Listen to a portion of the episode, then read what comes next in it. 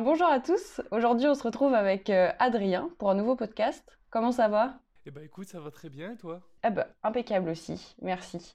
Aujourd'hui, on se retrouve pour euh, parler du sujet euh, se donner toujours plus de défis. Je pensais que c'était une bonne idée de le faire avec toi parce que tu t'es lancé pas mal de défis ces dernières années. Bah écoute, une, une- une bonne idée, je pense que oui. Après, euh, est-ce que je suis la meilleure personne pour en parler? Ça, c'est autre chose, mais je pense que j'ai pas mal de choses à dire. C'est le plus important.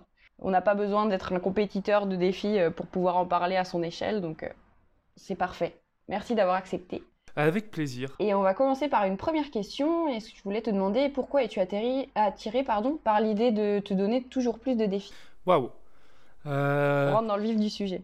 Ah ouais, carrément, t'attaques dur. en fait, c'est. C'est pas forcément le thème se donner toujours plus de défis, c'est. Je dirais que c'est plus simple que ça, c'est faire quelque chose de sa vie, en fait, tout simplement. J'ai pas trouvé forcément ma place dans le système scolaire ou même le système professionnel. Euh, du coup, il y a un épanouissement qui ne se crée pas forcément dans, ces domaines. Et forcément, quand tu as grandi dans la scolarité, que tu dois avoir des études pour faire un métier plus tard et que tu t'es pas du tout retrouvé dans ce système, il y a une sorte d'incompréhension de ce que tu dois faire de ta vie qui arrive très rapidement. Et il faut trouver des solutions. Et ma solution, ça a été de me lancer des petits challenges à droite à gauche. Alors ça a commencé doucement dans le sport, en faisant des petites courses, un peu comme on a tous fait euh, dans nos vies, courir avec nos parents ou même aller chercher un dossard. Et après, ouais, j'ai agrandi le pas, j'ai décidé d'aller un peu plus loin. Euh, du coup, euh, c'était une manière d'exister pour moi, je dirais. C'est l'expression de moi-même à travers le défi. Et, mais par contre, le terme toujours plus est un terme que je pensais avant et qui maintenant fait moins sens chez moi.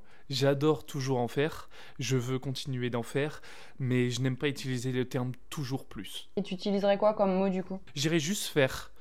Parce que en faire toujours plus, c'est. Alors, c'est des réflexions qui sont un peu plus poussées, mais je dirais que c'est, c'est me consommer personnellement. Parce que faire une aventure, c'est énormément de temps, énormément d'argent, énormément d'énergie. Alors, argent, pas forcément, ça dépend ce que vous faites, encore une fois. Mais ça prend beaucoup de ces choses-là en général. Et on a vite fait de, de se perdre dans le fait de vouloir en faire toujours plus. Ouais. Euh, on s'épuise, on se fatigue, on s'éloigne de nos amis. Parce que je vais prendre un exemple, j'ai traversé la France à vélo. Traverser la France à ce vélo, ça se prépare, ça se prépare même beaucoup. Surtout si vous voulez faire les distances que j'ai faites. J'ai parcouru 1200 km en 5 jours. Et du coup, c'est des grosses distances qu'il faut enquiller tous les jours. Et pour les enquiller, il faut s'entraîner beaucoup, faut faire des sacrifices, faut moins sortir. Euh, à notre âge, euh, 24 ans, fleur euh, de l'amusement, euh, c'est se priver de sortie, d'alcool, de, de voir les copains. Donc euh, c'est une charge qui arrive. Alors c'est une charge très positive. hein. Et qui a été choisi aussi. l'endosser. Ah oui, c'est totalement choisi.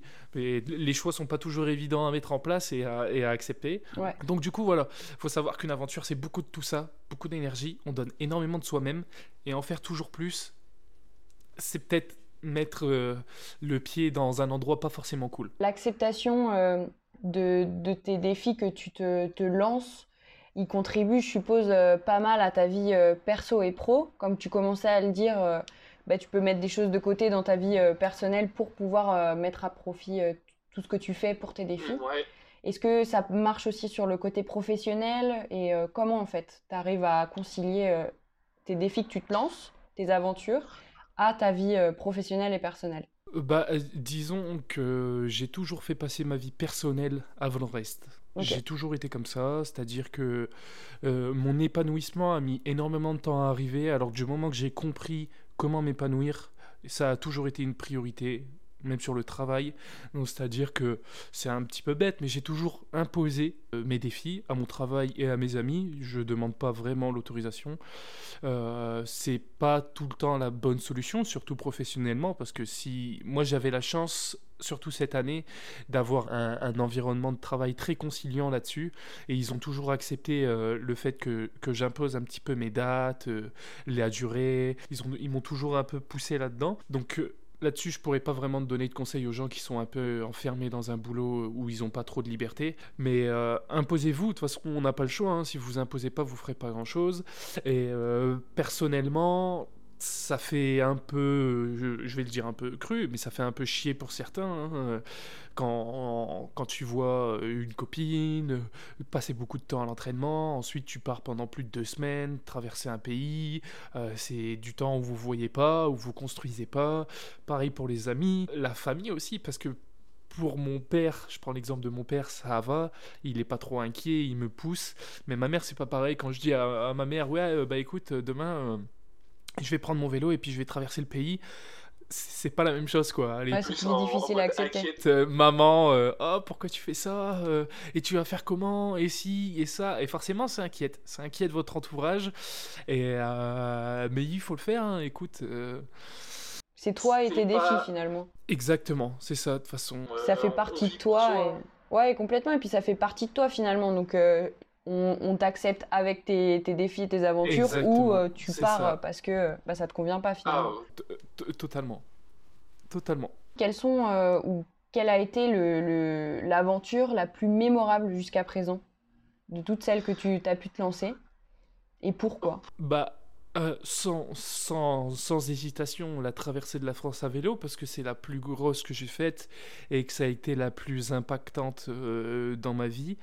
Euh, j'ai commencé à faire du vélo sérieusement, donc j'ai acheté mon vélo avec lequel j'ai traversé la France en décembre 2022, non 2021, et je suis parti traverser la France en juin 2022. Et cette année 2021-2022, euh, c'était une année très compliquée pour moi. J'ai enchaîné les épreuves de la vie pas compliquées, euh, enfin compliquées à vivre. D'accord. Et quand on les enchaîne, ça fait vite très mal et j'avais besoin de, de, trouver quelque chose qui me sorte la tête de tous ces événements. Et j'étais tombé sur quelqu'un qui s'appelle Steven Le Riaric, et c'est un aventurier cycliste qui fait des ultra-distances, et il a traversé des déserts des... avec son vélo, enfin c'est impressionnant, et du coup je me suis dit, et si tu faisais un truc comme ça, et si tu traversais un pays en vélo, t'en as jamais fait, mais ça a l'air trop bien, ça a l'air d'apporter une liberté et une compréhension de soi euh, tellement poussé que j'ai pas hésité. En un mois, j'avais pris la décision. Je me suis dit, ah, j'ai envie de faire un truc à vélo. Je me suis dit, bon, allez, boum, je traverse la France. J'ai commandé mon vélo. Trois semaines après, je l'avais et j'ai commencé à m'entraîner. C'est pas évident parce que, encore une fois, euh, quand on part traverser un pays, il faut se préparer. Et en plus de ça, il faut s'engager socialement. Quand je dis il faut s'engager socialement, c'est un objectif aussi gros c'est tellement de temps et d'énergie qu'on a envie de le réaliser. Et donc du coup, moi, ma manière de l'atteindre, c'était de m'afficher publiquement. Le partager pour euh, montrer que tu faisais ce défi et euh, pour avoir cette obligation un peu finalement de, de devoir le faire, quoi. Parce que tu t'étais engagé auprès d'autres personnes. Totalement, c'est totalement ça. Et je me suis dit, maintenant que tu as dit à ton entourage, que tu as fait une petite annonce sur Instagram, bon, j'ai pas 20 000 followers sur Insta, mais voilà quoi. Euh, c'est que c'est quand même un engagement public. Une fois que tu as fait tout ça, tu peux pas revenir en arrière. Du coup, c'était la première étape à faire pour moi, c'était de me dire, ok, maintenant que tu es engagé, t'as plus qu'à. Et c'est une manière de vaincre le mal-être, c'est que on a un but et on sait où on doit aller et on n'a plus trop le choix d'y aller. Du coup, pour y arriver, on est obligé de faire tout ce qu'il faut on est obligé de mettre en place plein de choses et toutes ces choses qu'on met en place prennent le dessus petit à petit sur le mal-être. Et ça m'a énormément aidé à, me remettre le pied à l'étrier euh, dans la vie en général. Et forcément juste avant de faire cette aventure, j'étais totalement marqué parce que ça a commencé à changer tout mon quotidien, tout ma, comment je pourrais dire, mon bien-être et euh, ma santé mentale est, est, revenue petit à petit grâce à ce défi, même si c'était pas du tout évident et qu'il y a eu plein de, de passes. Ça m'étonne pas. Voilà. Et euh, ensuite vient forcément le grand jour, le jour où on part et on se dit je vais traverser 2022 km à travers la France tout seul. tout c'est du vrai défi. Et là, c'est un big défi qui s'offre à nous. Alors, pour peut-être qu'il y a des ultra-cyclistes qui vont écouter ça. Euh, pour certains, c'est pas beaucoup. Pour te donner un ordre d'idée, ce que j'ai fait en 5 jours, j'ai fait 1200 km. Certains, en 5 jours, ils sont proches des 3000 km parcourus pour les meilleurs ultra-cyclistes. Ouais, ouais, mais chacun son, son niveau, je veux dire, ça reste du défi quand même. Son niveau. Voilà, c'est ça. Mais c'est pour dire que ce que j'ai fait, ça reste quand même accessible euh, avec de l'entraînement pour le plus grand nombre, quoi. C'est dans ce sens-là que je veux le dire. Puis ça peut être adapté à ton niveau, parce que toi, tu pars quand même sur des bases où euh, tu restes sportif, euh, tu fais du vélo aussi. Enfin, je veux dire. Euh, ouais, exactement. Tu avais une base. Il y a des gens qui partent sans base faire ça juste pour se lancer un défi, mais à plus petite échelle, mais ça reste un, un gros défi pour chaque personne, quoi. Totalement. Hein. chacun met euh, son défi à, une barre de, comment je pourrais dire, de non-confort. Hein. On a tout, on n'a pas tous les mêmes limites et le même, euh, le même entraînement. Donc c'est sûr que je partais pas de zéro, hein, loin de là. J'ai toujours été sportif dans ma vie. Je faisais beaucoup de choses. Avant de traverser la France à vélo, j'avais déjà fait la traversée des Vosges, en même en courant. Donc voilà, j'ai quand même une bonne base physique. Donc euh, c'est sûr que c'est différent, quoi. c'est pour ça. Tu pouvais quand même te permettre de faire des longues distances et te dire bon bah c'est accessible pour toi, tout en te lançant un peu un défi euh, un peu plus plus quoi. Oui, bien évidemment. Après, il faut savoir que les pros, la pro, quand j'ai eu mon vélo, les premières distances, euh, je faisais 60 km, j'étais cramé quoi. Bah ouais, c'est normal. Euh, c'est, il y a, y a, quand même un, un, gros entraînement à faire, mais c'est ce que je me tue à dire à tout le monde, c'est que l'entraînement que j'ai fait, je pense vraiment qu'il est très accessible et que beaucoup de personnes, même commençant le sport, peuvent très vite atteindre des distances de 100-150 km par jour parce que le vélo, c'est un sport qui est dur, mais mm. qui est doux. C'est-à-dire que vous n'allez pas vous faire mal aux genoux, aux chevilles. C'est vraiment l'avantage du vélo, c'est que c'est très doux sur le corps. Mais par contre, préparez-vous parce que c'est très long c'est très long de pédaler pendant 12 heures avec un vélo très chargé et très lourd. Là, c'est plus du tout le même effort, on en revient à la même chose, mais c'est le temps passe parfois très lentement en vélo et quand vous vous élancez sur 240 km par jour en moyenne, c'est dur. Ouais, et puis euh, c'est plus les muscles, les muscles pardon, qui rentrent en jeu, mais c'est le mental, quoi. Là, c'est que du mental après. Ça se travaille aussi. De toute façon, on part pas sur ce genre d'épreuve aussi longue et aussi euh, compliquée sans avoir un, vrai objectif, un vrai pourquoi. J'aime bien appeler ça un pourquoi. Si demain vous vous élancez dans une traversée de la France sans vraiment savoir pourquoi vous le faites, vous n'irez pas forcément très loin. Euh, le pourquoi, c'est ce qui vous permet à, chaque instant de doute, quand vous êtes dans une montée ou quand ça fait 10 heures que vous pédalez, il vous reste euh, encore 2 heures à atteindre euh, votre lieu de bivouac et que vous êtes au bout du bout, que vous trouvez pas à manger, que l'eau est chaude parce qu'il fait une canicule pas possible dehors, que vous êtes en pleine insolation. La seule chose qui vous fait continuer, c'est pas vos jambes, ça c'est une certitude, mais c'est bien votre pourquoi. Quand on a un pourquoi aussi fort que ce que j'avais, c'est vrai qu'il y a aucune place à l'abandon. Ouais, c'est ça, c'était une obligation. J'ai abandonné, mais je n'ai pas abandonné de mental, j'ai abandonné de physique. Bon, après, je suis parti dans des conditions très spéciales quand même. Hein. C'était la canicule, euh, tout ça, euh, ça joue aussi. Euh. Ouais, exactement. Je suis parti sous 38 degrés à l'ombre. Le GPS, il m'affichait 47 en plein soleil. le premier jour, ça a été une fatale, une fatale journée qui m'a suivi jusqu'à la fin. Et du coup, je m'arrête au bout de 5 jours, 1200 km. Euh, j'en suis très fier maintenant, mais c'est vrai que ça a été compliqué à avaler. Hein, ça... Ouais, il faut admettre qu'on a, qu'on a arrêté. quoi. Ça reste un échec, même si c'était un super. Euh, jusqu'à là où tu es arrivé, c'est super, mais euh, dans l'idée, ça reste un, un, échec finalement. Et pour le cerveau humain, après tout ce que tu as fait, je pense que c'est dur à, accepter des fois.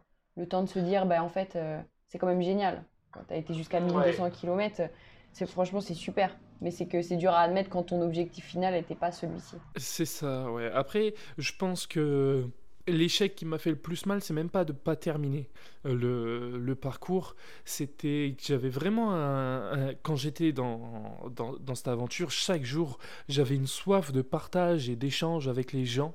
Et ça m'a fait un bien fou, moi qui ai passé énormément de temps à me sentir très seul. Et le fait de, de, de, partager tous les jours ce qui se passait dans mon aventure, de recevoir énormément de messages, de discuter avec les gens, que les gens m'encouragent, ça me donnait une, une, une énergie de dingue et c'est vraiment ce que j'ai le plus apprécié. Quand j'ai abandonné, je me suis dit, ok, Physiquement, t'as pas atteint ton objectif, mais franchement, t'as fait 1200 km en 5 jours, en 6 mois de préparation, sois fier de toi. Mais par contre, je me suis dit, de 1, t'avais dit que tu ferais les 2000 auprès des autres et tu l'as pas fait.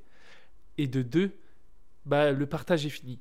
Et je crois que c'est quand je me suis dit, là le partage il est fini et tu vas un petit peu retomber dans, dans ta solitude de ta vie quotidienne, bah c'est ça qui m'a fait le plus mal en soi. C'est même pas avoir pas terminer le parcours parce que bon, euh, des défis physiques, il y en a plein, on y en arrive, on n'en arrive pas. Euh, quand on est sportif, on s'en fout un peu, je pense, au bout d'un moment. Tant que c'est pas des championnats du monde, euh, on le fait pour soi, on s'en fout un peu de terminer ou pas. C'est comme ça que tu aurais perçu ton échec, quoi. En abandonnant, abandonnant pardon, un peu ta, la communauté qui commençait à te suivre, quoi. Voilà, exactement. Moi, c'est ça qui m'a fait le plus mal. Après, forcément, qu'il y a un petit peu de, de, de regret de pas terminer le parcours, le parcours physique et de s'être blessé et machin. Mais en 3-4 jours, c'est passé. Euh, on, de toute façon, je l'ai jamais fait pour prouver au monde que j'étais un très bon sportif. Je serai jamais le meilleur. Il y a des centaines de milliers de personnes qui sont plus fortes que moi. Donc, dans l'absolu, j'ai pas envie de donner une image de moi de quelqu'un qui est incroyablement fort. J'ai jamais fait ça pour ça. Je l'ai toujours fait pour donner une sorte de petite flamme aux gens.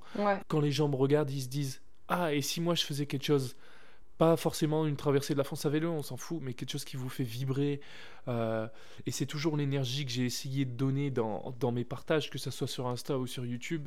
C'est faites, faites un truc de votre vie, faites un truc qui vous semble un peu ouf. Ouais, une inspiration quoi. Ouais, une sorte même si j'aime pas le mot inspiré, tu vois, euh, j'en reviens aux mêmes choses. Mais ça reste quand même euh, le but euh, du message de dire bah, faites faites-vous ce qui vous plaît et puis toi tu montres un peu l'exemple quand même finalement par, par ce que tu montres sur les réseaux et tout ça.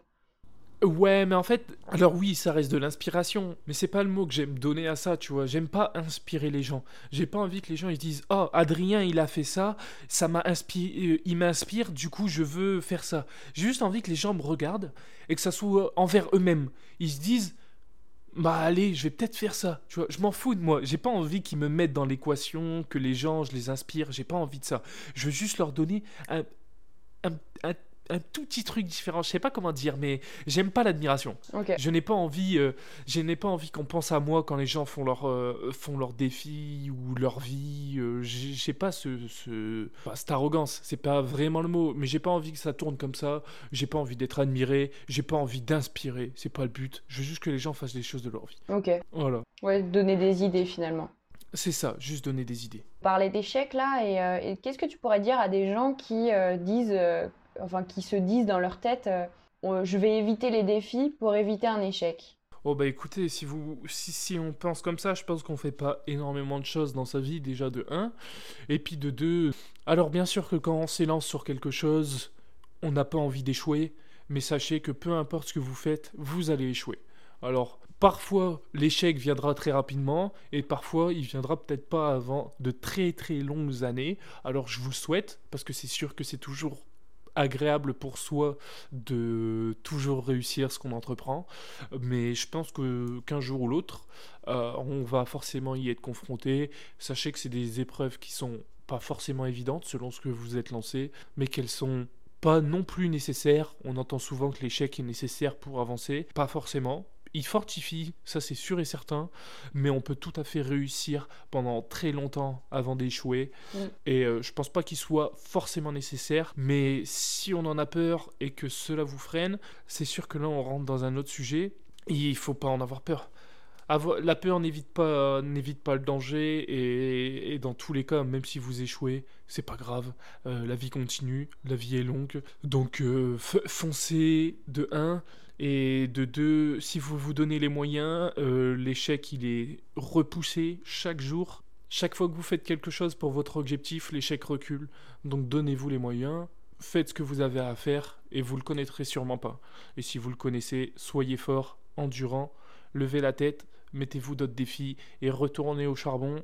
Et ça se trouve, vous échouerez une deuxième fois, mais c'est pas grave et faites-le jusqu'à réussir. Ouais, il faut se lancer. Finalement, le message, ça serait euh, se lancer. Euh, sans savoir euh, ce qui va se passer, mais juste euh, foncer euh, vers ce qu'on a envie de faire. Faut prévoir forcément, faut prévoir, établir une base solide pour savoir où on va, pas foncer tête baissée parce que c'est sûr que sinon on réduit nos chances. Mais foncer, de toute façon c'est ça le but de la vie. Hein. Soit vous vous laissez dans, dans vos routines quotidiennes à pas savoir ce que vous allez faire, soit on essaye. On essaye, peut-être que ça plaît, peut-être que ça plaît pas. Mais c'est en essayant qu'on se connaît. Hein, et je pense que le but de toute personne sur cette terre, c'est de se connaître et de savoir ce qui nous anime. Donc essayez. Essayez, c'est s'animer. J'aime bien cette phrase. Ouais, c'est vrai qu'elle est mignonne. On va repartir sur un peu euh, la partie organisation de tes, voyages. Ouais. Là, dernièrement, tu as fait un voyage euh, en Islande. Tu as traversé l'Islande à, pied. Longue histoire, mais finalement, ça s'est transformé. Ça s'est transformé? Parce que, ouais, parce que euh, les sacs étaient beaucoup trop lourds. Et du coup, on n'a pas fait la traversée à pied. Ok. Eh ben, est-ce que tu peux nous expliquer dans un premier temps comment tu peux organiser un voyage, par exemple, comme celui-ci, pour euh, donner un autre exemple que le voyage à vélo? Et après, est-ce que tu pourras parler justement de le fait que tu peux changer des fois ta stratégie, ton mindset, ton mindset un peu et ton approche dans, dans une aventure même? Ok. Alors, pour partir euh, en sac à dos comme on a fait, de base, on, on voulait traverser l'Islande, faire un parcours de 500 km qu'on devait réaliser en 14 jours maximum. Sauf que, ne faites pas la même erreur que nous, c'est-à-dire que traverser un pays à pied comme l'Islande, c'est un pays où vous devez avoir toute la nourriture sur vous parce qu'il n'y a quasiment aucun point de ravitaillement. Si demain vous partez traverser la France, il n'y a aucun problème pour la bouffe, il y a les boulangeries, il y a les supermarchés partout. En Islande, c'est pas pareil. En Islande, tout est sur les côtes et il n'y a rien au centre de l'île. C'est-à-dire que vous partez de Reykjavik et c'est advienne que pourra. Si vous avez plus de bouffe, vous avez plus de bouffe. Et vous avez très peu de chances d'en retrouver dans un commerce. Du coup, on avait tout sur nous.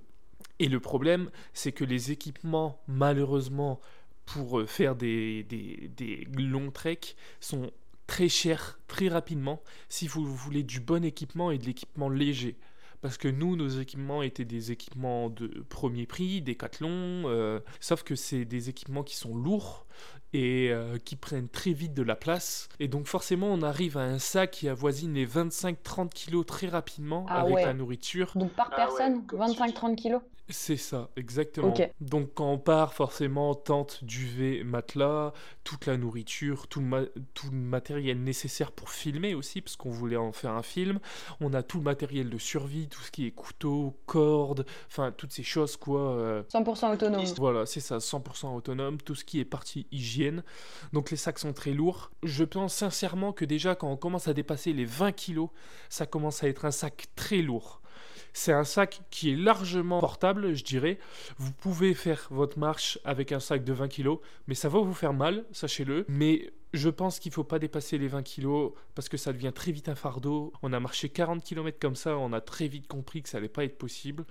Donc si vous voulez faire une traversée euh, à pied, selon où vous êtes, si vous devez viser l'autonomie totale, il vous faut de l'équipement léger. Soyez très minutieux dans ce que vous prenez. Prenez le strict nécessaire. Ne vous dites pas je vais prendre ça au cas où parce que vous vous chargez et plus vous chargez, moins vous avancez.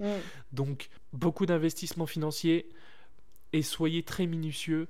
Euh, prenez le temps, préparez-le beaucoup établissez des trajets, des tracés qui peuvent vous permettre peut-être de trouver euh, un point de vente. Comme ça, vous pouvez vous sauver une ou deux journées de nourriture en moins dans le sac. Enfin voilà, il y a beaucoup de choses à établir comme ça. Et en combien de temps En autonomie totale. En combien de temps Nous, de base, on avait 14 jours de nourriture sur nous. On voulait le faire en 10 jours, donc marcher 50 km par jour. Quand on a fait la première journée, la première journée, on avait fait 17 km parce que c'était le tout début, on était parti acheter 2-3 trucs, enfin, c'était pas une vraie première journée. On a fait 17 km et on s'est dit, euh, les 50 par jour, ça va pas être possible. Donc on s'est dit, on va utiliser nos 14 jours de nourriture à disposition et, on verra quoi. Et la deuxième journée, on a fait 26, euh, si je te dis pas de bêtises, donc au total, on a fait 43 km. On a fait 26 km et on s'est dit euh, non, pas possible, on arrête. Les sacs sont beaucoup trop lourds. Et voilà, du coup, on a ravisé nos plans. Et j'en viens à ta deuxième question. Qu'est-ce qu'on fait quand on ravise nos plans? Bah écoutez, moi j'étais dégoûté hein, de ne pas faire cette marche parce que c'était mon but premier. C'était mon aventure de l'année. J'en fais une par an. Du coup, j'étais dégoûté. Mais écoutez, deux solutions euh, euh, j'ai quelqu'un dans mon entourage qui me, qui me dit souvent cette phrase, c'est tout dépend de la valeur que l'on donne aux informations. Mm. Alors soit vous êtes dégoûté de ne pas continuer votre marche et vous passez un voyage horrible, soit vous ravisez et vous faites autre chose. Et ce qu'est-ce qu'on a fait? Alors qu'est-ce que vous avez fait? On a fait un road trip à travers l'île. On a fait 3000 km en voiture à ah travers l'île. Et on a gardé cet esprit aventure, tu vois. C'est-à-dire qu'on s'est dit, ok, on fait pas la marche on va prendre une voiture, mais qu'est-ce qu'on peut faire pour rester un peu dans le thème de la débrouille et tout? Du coup, on a pris quasiment aucun hôtel. On a pris deux hôtels en deux semaines pour faire tourner des machines, c'est des trucs comme ça. Après, sinon, on dormait dehors ou on dormait dans la voiture. On est resté en mode full autonomie. On a mangé la, la, la nourriture qu'on avait sur nous. Donc, du coup, on était bien, on était libre. Et du coup, on a fait ça.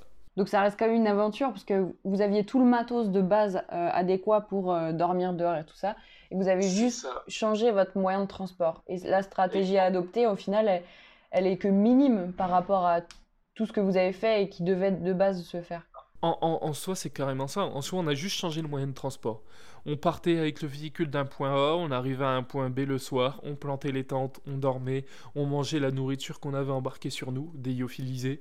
Enfin voilà, on est resté dans le thème. C'est juste que physiquement, c'est beaucoup moins éprouvant quand même. Hein. Ouais, complètement. dans une voiture et marcher. Euh, mais j'avais pas envie de tomber dans un, dans un voyage ultra touristique, hôtel, euh, ça, m'intéressait pas du tout.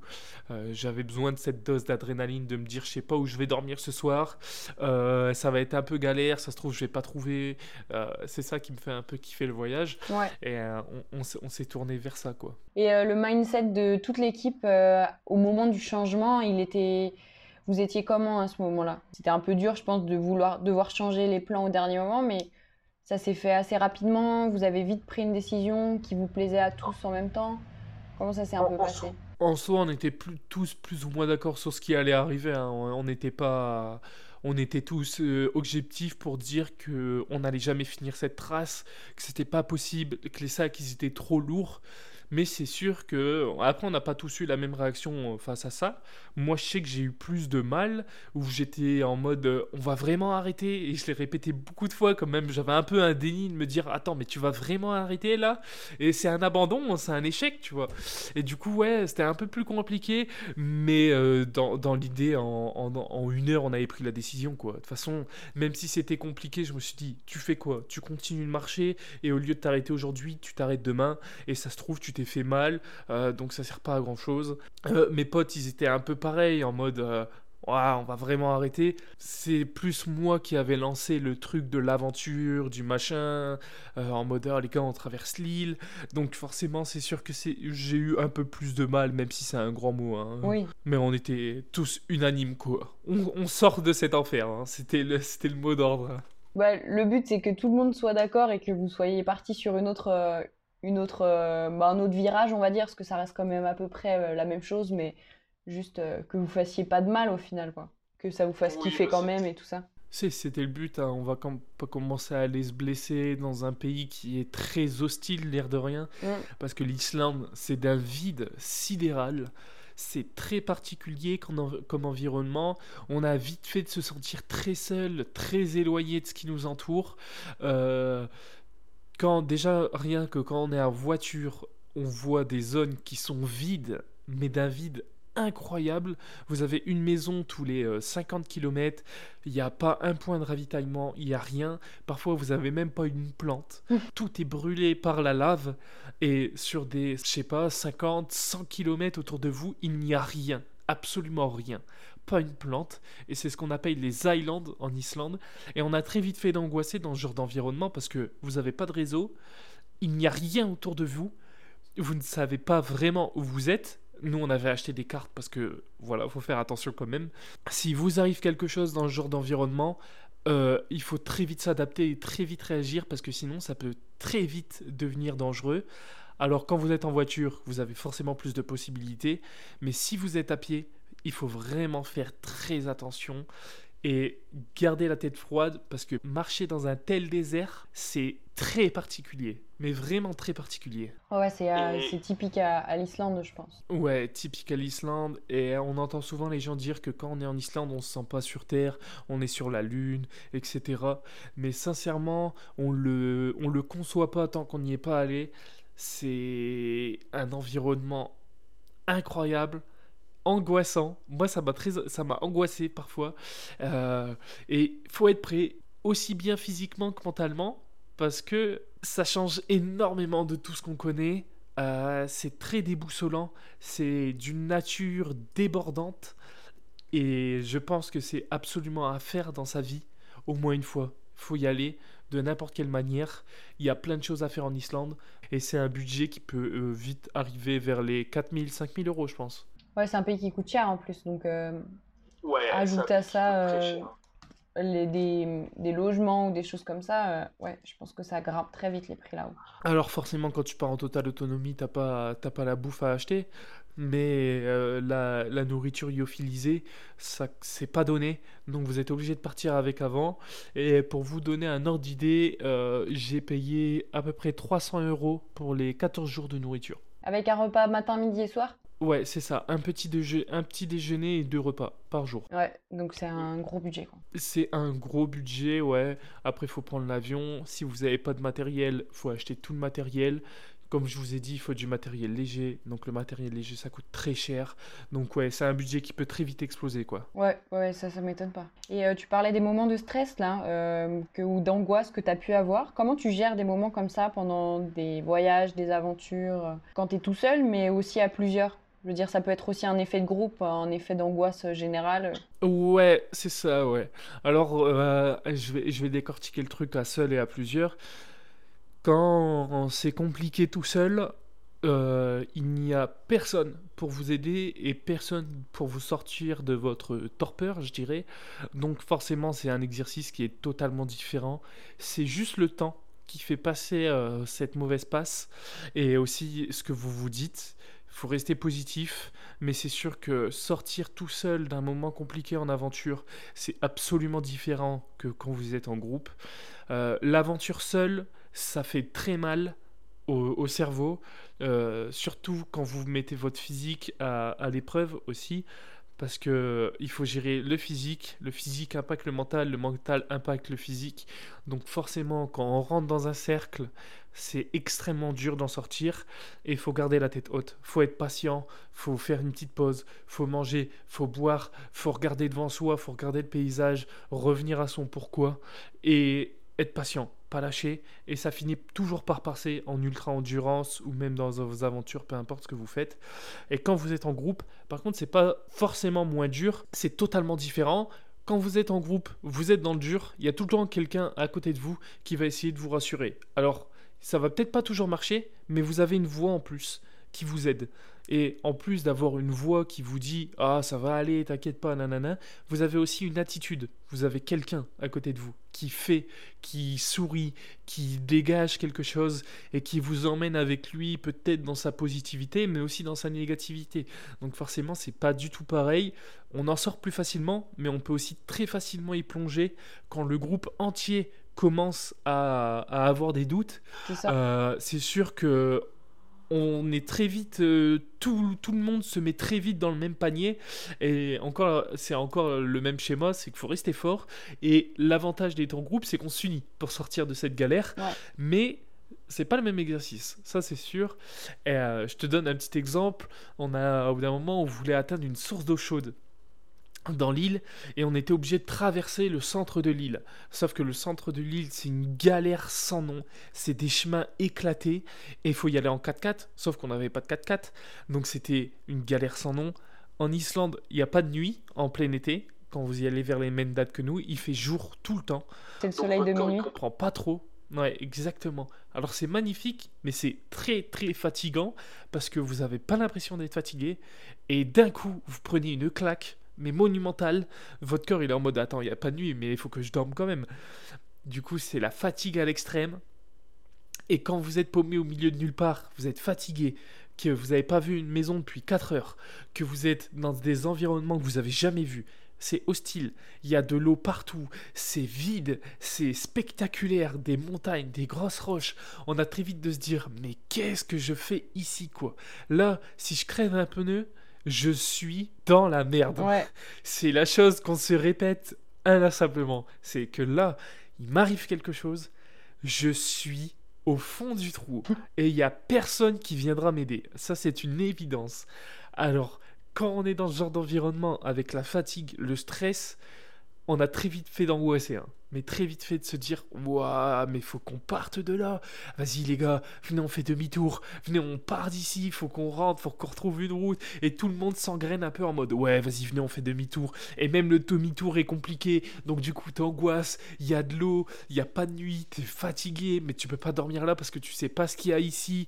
Alors, tu barres. Et puis, tu continues de rouler et tu refais 3 heures de route. Ah, et là, c'est très compliqué. Alors, ouais, là, c'est. Mm. Mais c'est des moments de vie incroyables. C'est les meilleurs souvenirs que j'ai. Moi, c'était quand on était dans la galère, quoi. T'as en ri de nerfs, t'as des fous rires de nerfs. Carrément, c'est une cohésion d'équipe. J'adore euh, ces moments-là. Mais puis ça, ça crée un lien particulier avec euh, les personnes avec qui tu pars. Je pense que quand t'es seul, euh, les problèmes, bon, t'en rigoles plus tard, mais sur le coup, c'est pas drôle parce que t'as pas avec, enfin, tu peux pas partager toutes tes pensées avec toi-même. Enfin, tu sais déjà. Alors que quand t'es avec d'autres gens, je sais pas, le partage, il est beaucoup plus simple. Bah, ah, des, bah angoisses et tout ça. Et en fait, euh, on finit par se dire ah ben en fait, on pense tous la même chose, donc on va avancer tous ensemble. Et puis euh, voilà quoi. Alors que quand tu es tout seul, ton mental il joue aussi quoi. C'est carrément ça. Et euh, pour te dire, quand on était dans cette zone un peu paumée là, on, était tous un peu en mode ah faut qu'on se barre. Et tout le monde réagit à sa manière. Et tout le monde s'exprime euh, tout le monde dit des choses avec les nerfs. Et du coup ça fait rire. Et on s'est tapé des fous rires mais magistrales de nerfs et d'angoisse. Et c'est des moments qui sont dingues. Et c'est ça que j'ai adoré dans l'aventure en groupe tu vois. Parce que c'est une vraie aventure quoi. Puis c'est inoubliable ces moments là ça fait partie des anecdotes que vous avez vécues euh, ensemble et que vous quoi il y a personne d'autre ah qui pourra dire euh, ah ben ouais moi aussi et pas du tout en fait. Vous, euh, ah, c'est un, ah bah, lien particulier que vous avez créé et ça s'est passé que entre vous à ce moment-là et c'est ça qui crée des, des, beaux souvenirs aussi. c'est ça. Et il n'y a même pas un oiseau qui nous a entendus, hein, pour te dire, à certains endroits. Il n'y a rien. Il n'y a pas une plante euh, qui a gardé le secret avec elle à tout jamais. Non, on est qu'à trois. c'est ça qui est fort. Est-ce que tu as acquis des, des, compétences, des qualités grâce à, ta volonté de vouloir euh, faire des défis euh, un par an, comme tu le disais Est-ce que tu penses que ça t'a apporté euh, pour ta vie, finalement, de manière générale? Oui, forcément. Hein. Toute expérience nous apporte quelque chose à différentes GCL. Alors forcément, quand on se lance des défis, c'est beaucoup de temps. Et comme j'en fais des, des qui sont assez gros et qui prennent assez de temps, ils prennent beaucoup de temps à préparer. Donc forcément, ça prend une grosse partie de sa vie. Et quand quelque chose prend une grosse partie de sa vie et qu'on y met beaucoup d'énergie, on en tire très vite des conclusions. Moi, je vais prendre l'exemple de l'Islande. Euh, je sais que l'aventure à plusieurs, j'adore, mais qu'il faut très bien choisir avec qui on part qu'on ne peut pas partir avec n'importe qui, faire n'importe quoi, que l'aventure à plusieurs, c'est partir avec des gens qui n'ont pas forcément les mêmes objectifs que vous. C'est parfois frustrant, parfois euh, parfois agréable aussi, mais c'est pas du tout la même chose que l'aventure en solo, donc forcément. C'est de l'adaptation. Euh, c'est beaucoup, oui, parce que c'est beaucoup plus d'adaptation de partir à plusieurs, parce qu'il faut s'adapter aux autres. Et la partie sociale en aventure, c'est une partie qui peut être très compliquée.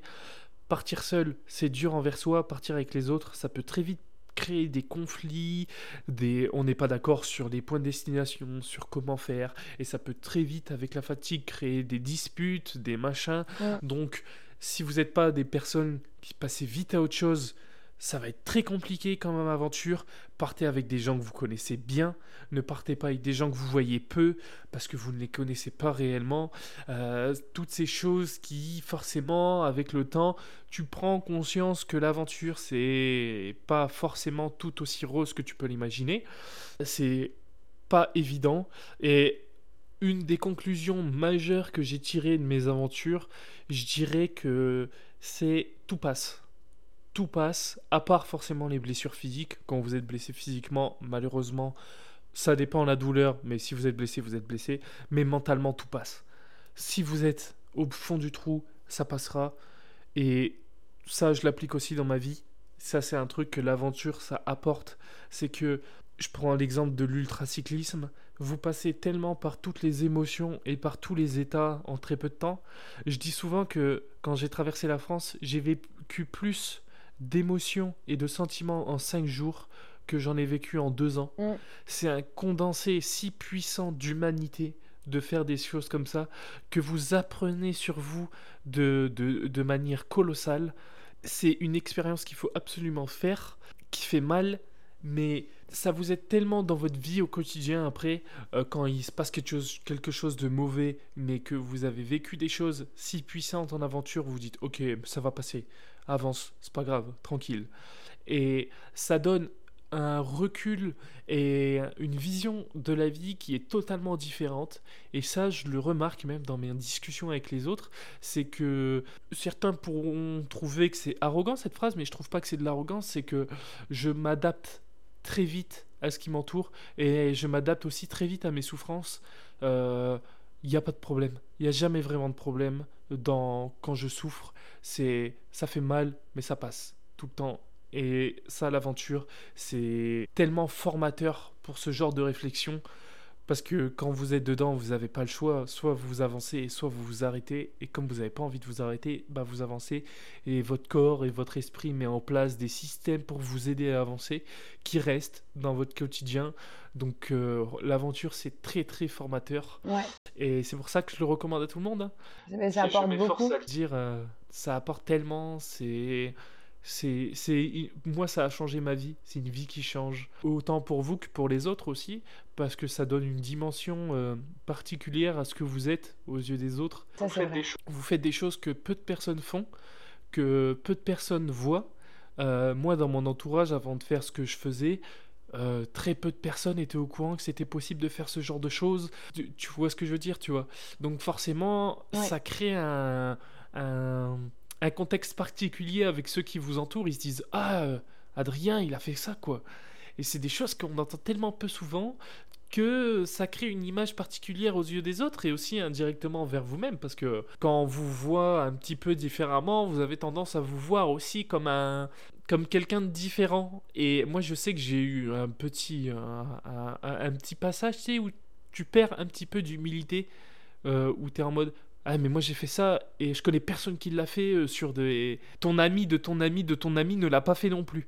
Du coup, il y a vite ce sentiment de unique qui se crée et faut garder la tête froide. En vrai, faut très vite garder la tête froide parce que tout le monde te complimente tout le monde te félicite et quand t'en parles à des gens que tu connais pas, tout le monde a un peu cette même réaction de oh mais waouh et il faut très vite s'en rendre compte en vrai parce que sinon tu deviens vite la personne qui prend le melon et qui gonfle un peu tout le monde.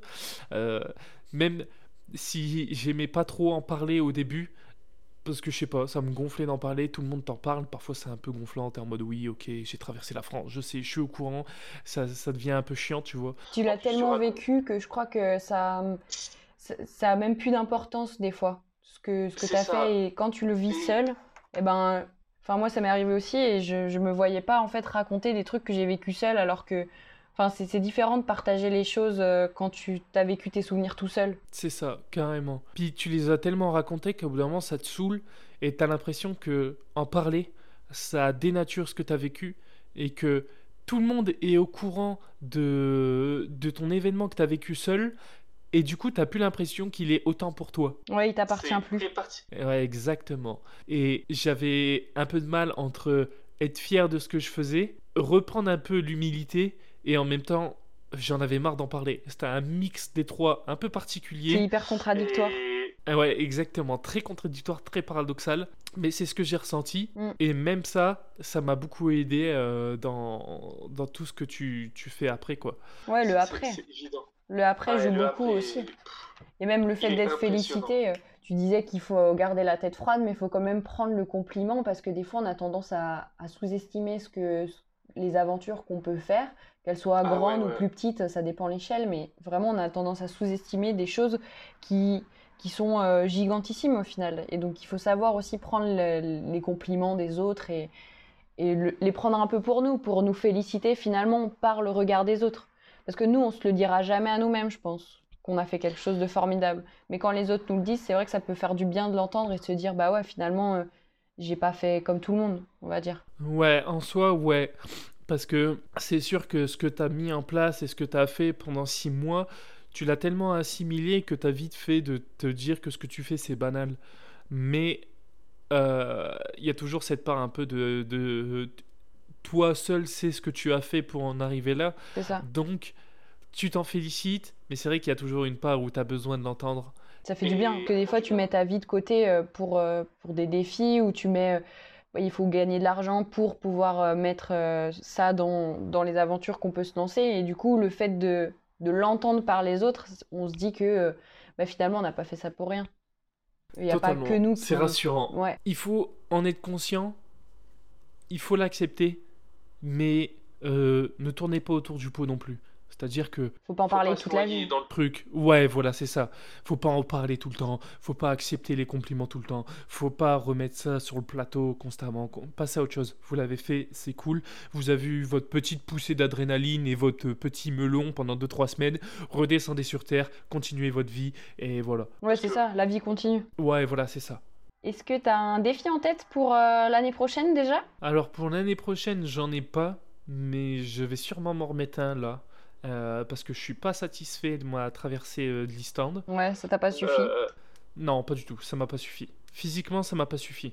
Je me suis trop entraîné cette année pour pas faire un défi physique. Du coup, là, j'hésite entre deux choses. Soit je pars traverser la France à pied. Ok. Donc, pareil, je fais 500 km, 10 jours. Donc, ça sera beaucoup plus simple niveau logistique, niveau argent aussi. Donc, j'hésite entre faire ça et entre descendre un fleuve à la rame. Ok, en canoë? C'est en canoë, exactement. C'est mes deux défis qui me trottent dans la tête et que je vais essayer de mettre en place pour euh, peut-être fin août, début septembre. Ok. Je vais voir comment je fais. Peut-être que je le ferai pas, peut-être que je le ferai. J'y réfléchis. Mais t'as des idées. Pour l'année prochaine. Ouais, j'ai des idées. Euh, je pense que tu vois, euh, l'âme d'aventurier, t'as pas besoin d'en faire pour l'avoir. Tu vois ce que je veux dire? Forcément que quand t'en fais, tu crées de l'expérience, mais je pense qu'il y a des gens qui sont jamais partis en aventure qui sont beaucoup plus aventuriers que moi. Tu vois Ouais, mais dans leur tête sur, euh, sur le terrain, c'est différent, quoi. Il y a quand même... Euh, de se lancer et de, de le penser, c'est complètement différent. Oui, bien sûr, mais l'aventure, c'est une adaptation. Le bon aventurier, c'est le mec qui s'adapte, tu vois. Et la capacité d'adaptation, t'as pas besoin de faire des aventures pour l'avoir. C'est dans ce truc-là que, que toute personne peut être aventurier, tu vois. Mais c'est sûr que là, j'ai envie de me trouver un mec qui est vraiment très chaud et que je pars avec lui et que je sois le petit Rocky, tu vois. Ou que je sois en mode, vas-y, apprends-moi, fais, développe-moi. C'est dans ce sens-là que j'ai besoin. Et eh ben, on va terminer par une dernière question. Euh, une dernière question, pas trop. C'est plus euh, à toi, est-ce que tu aurais un conseil pour des personnes qui souhaiteraient sortir de leur zone de confort et vouloir relever des défis plus importants dans leur vie? Qu'est-ce que toi, euh, comme conseil, tu pourrais leur donner par rapport à tout ce que tu as fait? Bah, il y aurait le conseil de base de tenter, euh, faites tout ça. Tu vois, la chose qu'on entend souvent dans, dans, tous les podcasts ou, toutes les personnes un peu inspirantes que les gens puissent écouter. Vraiment. Donc je vais pas me répéter là-dessus. Vous êtes, euh, vous êtes au courant qu'il faut essayer dans sa vie, mais euh, je le prendrai plus de manière un peu plus philosophique, c'est-à-dire que une, vie c'est long, une vie c'est court aussi à la même occasion. Donc le temps passe euh, il continuera de passer. Ça, c'est une évidence. Et c'est à vous de donner la tournure que vous voulez à votre vie. Vous n'êtes pas obligé de tenter des choses. Vous n'êtes pas obligé d'aller vous lancer des défis. Mais qu'est-ce que vous faites d'autre si vous ne faites pas ça? Donc, forcément, si on veut s'épanouir, il faut faire, penser à ce que vous voulez faire, donner un vrai sens.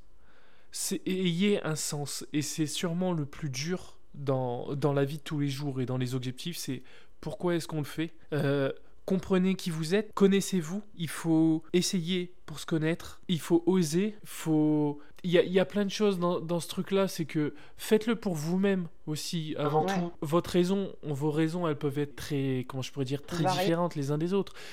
Si vous le faites pour eux, uniquement pour vous, pour votre bien-être, c'est bien. Si vous le faites pour montrer aux autres ce que vous êtes capable de faire, c'est bien. Si vous le faites pour vous vanter, c'est bien. En fait, on pense souvent que toutes les causes doivent être nobles, doivent être euh, uniquement pour soi ou pour le bien-être de la communauté, mais ça, c'est à vous de décider ce qui est bien pour vous. Si vous êtes dans une période de votre vie où vous avez besoin de vous vanter, vous avez besoin de, de vous rassurer de ce que vous êtes, ou d'entendre que vous êtes le meilleur, ou faites-le pour ces causes. Trouvez un pourquoi qui vous colle et qui vous fait du bien. On s'en fout de ce que, vous, ce que les autres peuvent penser de vous. Si vous prenez le melon un petit peu, c'est pas grave. Faites-le uniquement dans un pourquoi qui vous colle et ne prenez jamais en compte l'avis des autres dans, dans votre choix du pourquoi. Chacun ses motivations. Quoi. Toujours écouter c'est ça, chacun ses motivations, trouvez la vôtre. Mais quand je dis de pas écouter les autres, c'est ne les écoutez pas, mais prenez quand même les paroles de ceux qui vous entourent et ceux que vous aimez, parce que il faut rester ouvert quand même. Et, même, je dirais mieux, c'est ceux qui vous aiment, justement. Parce que ceux que vous aimez sont pas bah, forcément, ceux qui vous aiment, mais euh, en fait, il faut prendre les paroles des gens qui vous aiment et qui veulent votre bien, quoi. C'est surtout dans ce sens-là, je pense. Soyez. Euh, c'est un peu. Euh, comment je pourrais dire C'est pas vraiment dans les manières de l'Occident de penser comme ça, mais soyez spirituel. C'est-à-dire que factuellement, ce que vous allez faire, c'est peut-être incroyable, c'est peut-être euh, dingue, euh, peut-être que personne ne l'aura fait autour de vous, mais ne trouvez pas forcément aussi tout le temps un sens physique et au niveau de la société dans ce que vous faites. Faites-le pour une élévation de, de vous-même. Euh, enfin, toutes ces choses, c'est des choses qui sont très compliquées à aborder dans un petit podcast. Mais euh, ouais, c'est très compliqué d'y mettre des mots parce que tu le ressens avant de le, penser, ce genre de choses. Mais ressentez-le à l'intérieur de vous. Ouais, et dans l'idée, ça serait, euh, pour faire un, résumé de, ce que tu viens de dire, ça serait, bah, en fait, lancez-vous et pour vos propres raisons à vous, quoi. C'est ça. Et peu importe les raisons, faites. Il n'y a aucune chose qui est mauvaise, aucune chose qui est meilleure qu'une autre. Euh, il faut y aller. Et voilà, c'était un petit conseil euh, un peu, un peu bancal, un peu brouillon. Mais euh, écoute, j'espère que les gens auront capté.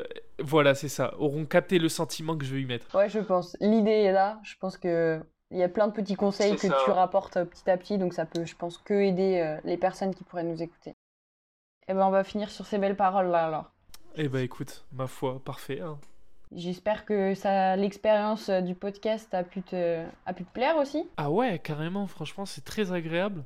Faut se mettre un peu dedans, mais en vrai, on, rentre très vite dedans, puis je suis un grand bavard, du coup, euh, c'est assez simple. Ouais, c'est parfait. Ça permet aussi d'avoir plein d'expériences et d'idées et de motivations différentes. Donc j'espère que ça a vraiment pu aider euh, les personnes qui auraient pu nous, nous écouter. Et, et moi, j'ai une petite question pour toi aussi. Ouais. Qu'est-ce que tu as pensé de ce que j'ai dit? Eh ben, je sais, je sais pas si je peux penser vraiment quelque chose parce que c'est un sujet, si je te l'ai proposé, c'est qu'il m'attirait aussi. Je veux dire, je pense que je suis un peu dans la, dans la même idée, on va dire. Euh, j'aime bien me lancer des défis assez régulièrement ou partir en voyage, faire des choses qui changent de la vie quotidienne. Du coup, ça, ça me rappelle un peu ce que, ce que moi je peux penser de temps en temps, alors d'une manière différente parce qu'on n'a pas fait les mêmes choses et pas à la même échelle. Mais euh, bah, j'ai trouvé ça très, très intéressant au final, de, de voir un avis différent et quelqu'un qui fait ses aventures à lui et tu vois, avec tes propres motivations, comme on disait au final. Parce que chacun part pour des raisons différentes et et c'était intéressant de voir un autre point de vue sur, euh,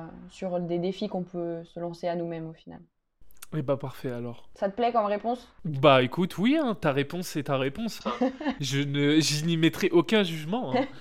Allez, bah parfait alors. Et eh ben merci beaucoup d'avoir euh, bien voulu euh, participer et avoir pris le temps de répondre à, à toutes ces questions et, et aux questions que d'autres auraient pu se poser aussi. Avec plaisir. Et puis bah à bientôt pour euh, tous les gens qui nous écoutent.